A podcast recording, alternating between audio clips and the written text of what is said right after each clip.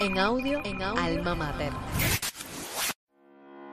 Hola, ¿qué tal? Muy buenas. Bienvenidos a Desde el Banquillo, el espacio de la revista Alma Mater dedicado al análisis del más universal de los deportes.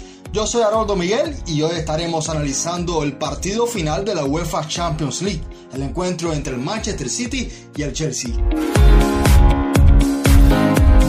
El certamen europeo más importante a nivel de clubes definirá su campeón tras el partido entre el Manchester City y el Chelsea, un encuentro que se disputará en el estadio do Dragao do Porto en Portugal y que tendrá al reconocido árbitro español Mateo Laos como juez principal. Esta será la primera final de Champions para el Manchester City y la tercera del Chelsea, que busca su segundo título tras conquistarlo en 2012. Por tercera vez en la historia de esta competición se enfrentarán en la final dos conjuntos ingleses, una experiencia que ya vivió el Chelsea en la edición de Moscú 2008 al medirse al Manchester United, un encuentro que terminó a favor de los Red Devils en tanda de penales. El partido entre el City y el Chelsea será el cuarto de la temporada entre ambos clubes, un duelo particular que hasta el momento lideran los de Londres al conseguir dos de los tres anteriores. El camino del Chelsea en la Champions inició en el grupo E, una llave donde se encontraba el Sevilla y en la que terminaron en la primera posición. Luego derrotaron al Atlético de Madrid en octavos de final, vencieron al Oporto en cuartos de final y se impusieron con relativa facilidad al Real Madrid en instancias semifinalistas. La salida de Fran Lampard y la llegada de Thomas Tuchel cambió por completo la dinámica del equipo. El técnico rápidamente supo dar con la tecla y logró consolidar sobre todo el trabajo en el centro del campo. A partir de ahí desarrolló un equipo muy compacto que siempre trata de buscar asociaciones veloces y fáciles,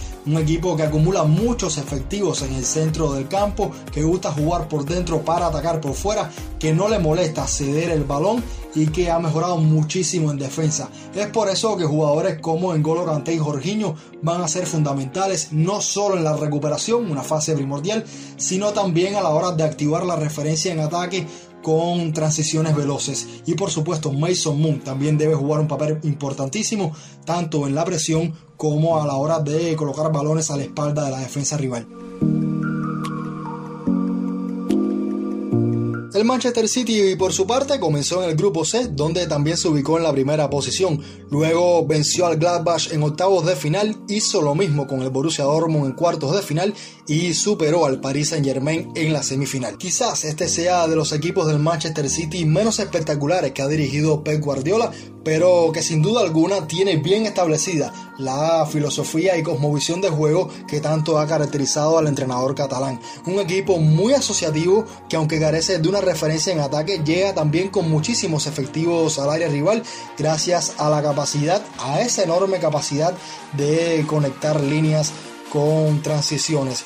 Un conjunto que ha mejorado muchísimo también en defensa a partir de la llegada de Rubén Díaz y que ha marcado una evolución enorme en la ubicación de sus hombres cuando pierde el balón. Aun cuando la lógica indica que debe ser el Manchester City el equipo que proponga con el esférico, este es un conjunto muy pragmático que a golpe de no contar con una figura referencial en su plantilla ha aprendido a gestionar los distintos ritmos del encuentro. Es por eso que se hace muy difícil poder anticipar la propuesta táctica de Guardiola. De cualquier forma, las claves para el Manchester City deben estar en la presión, la cual debe hacerse a intervalos y escalonadas y en la efectividad del marcaje. Habrá que ver también el funcionamiento de Kevin De Bruyne y Gundogan como interiores a esperas de que Pep Guardiola se decida o por Pedri o por Fernandinho para la contención. En resumen, tendremos una final inglesa de dos equipos hechos a imagen y semejanza de la idea futbolística de cada uno de sus entrenadores.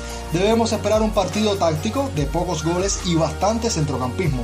Si nos fijamos en las sensaciones de las últimas semanas, el Manchester City parte como ligero favorito. El Chelsea llegará a la cita de Portugal sumido en una racha negativa de resultados y muy físicamente.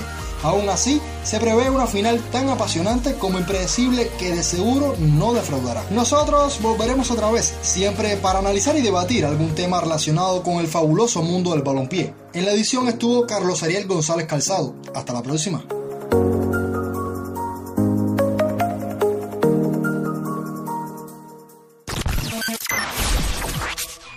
En audio, en Alma.